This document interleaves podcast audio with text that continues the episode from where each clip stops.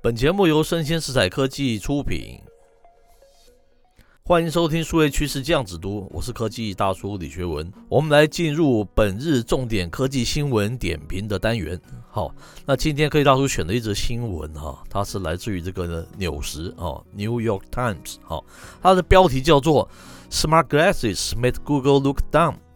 Now Facebook is giving them a try。那中文的意思是这样子哈，智能眼镜曾经让谷歌看起来非常愚蠢，但现在啊，Facebook 也想试试拳脚哦。哦，那它的作者是那个科技专栏的作家哦，非常有名，叫 Mike Isaac。哈，那他内文是怎么说的呢？科技大叔把它截录哦，编译一下。他说，Facebook 的新眼镜系列啊，名为 Ray-Ban Stories。它在这个上周四发布嘛，它这个框架内哦装有两个摄像头、两个微型的扬声器、三个麦克风和一个高通骁龙的 CPU 哈。那充满电之后啊，这眼镜大概可以使用六个小时了哈。可是它需要跟 Facebook 的账户连接上嘛，然后需要用到这个应用程式叫 Facebook View 来配对。那这款眼镜啊，可以录制多达三十五个三十秒的视频哦，或是拍摄五百张照片的哦。那用户可以将他们的一个内容啊，无限上传到 App 进行加密，然后啊，透过这个 Facebook View，用户啊可以将这些内容啊直接分享到他们的 Facebook，也可以将照片啊直接储存在这个手机的设备中哦。为了这个避免隐私问题哦，当眼镜正在录制的时候啊。那它有一个小的这个指示灯会闪烁，通知他人哦，他们正在被拍照或是录影嘛，哈。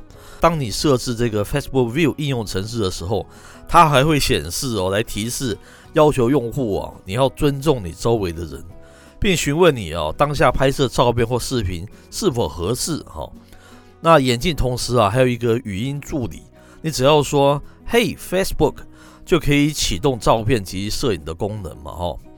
我们知道多年来哈，这个戏骨哈一直在追求类似于这个 William Gibson 小说的一个愿景哦，将传感器啊和摄像头啊融入数十亿人的一个日常生活和服装中啊。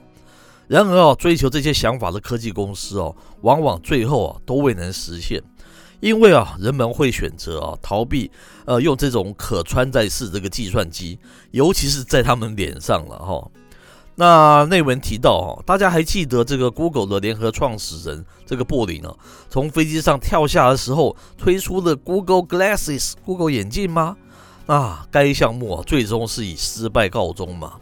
那旧金山的酒吧哈一度还禁止这个佩戴眼镜的人哦进入啊，当时啊他们被贬称为 Glass Horse 哈，不太好听。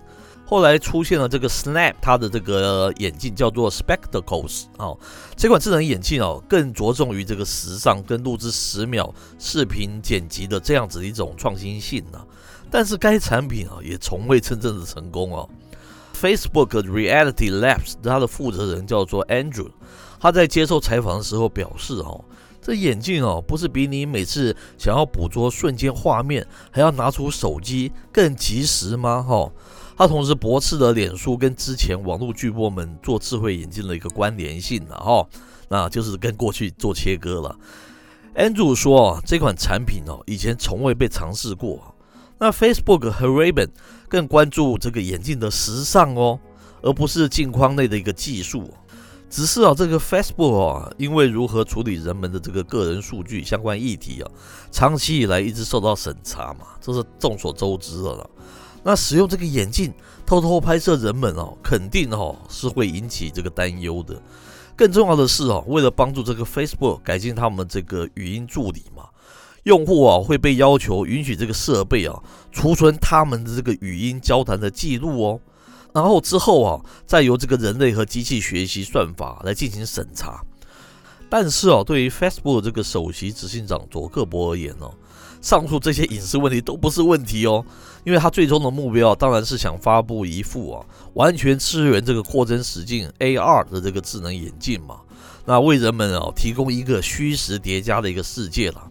而这个想法当然哦也是为了更进一步哦迈向他的一个元宇宙啊 Metaverse 之路嘛。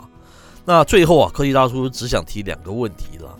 第一个，我们记得哈、哦，Google Glass 之前的失败哦，当然除了跟它的一个这个使用体验哦，跟它的 CP 值啊，跟它的价钱啊，跟技术啊是有点关系。但是哦，我觉得最最重要，它失败原因是因为所谓的这个 social acceptance 社会接纳度嘛，哈。那你跟朋友在聊天，呃，你看他这个眼镜好像是可以拍摄的，你不会觉得怪怪的嘛？那戴的人也就会因此觉得怪怪的嘛，对不对？这个是科技人文的议题了。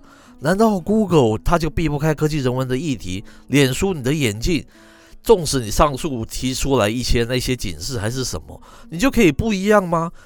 就真的能够避开所谓的 social acceptance 这个社会接纳的问题吗？哦，第二个，哦，他们自己也讲了，他们是时尚，不是技术，诶，那就有意思了哈、哦。那我们知道这个眼镜跟手机不同嘛？之前哈，这个 iPhone 刚推出来的时候，他们也是强调它是非常有时尚感的。但是你会在乎你的手机跟别人撞击吗？不会吧？因为他即便他要求那个他的时尚感，都不不担心会撞击。但是眼镜可以吗？你跟别人撞镜，眼镜是一样的。虽然他们上面说它可以推出这个多少款不同的那个眼镜呢，可是你毕竟是时尚嘛，大家尽量都是还不愿意相同的，不是吗？我就是两个这样子的一个疑惑呢。哦，那今天的内容到这边告一段落，我是科技大叔李学文，欢迎持续锁定我们的数位趋势这样子读，我们下回见喽。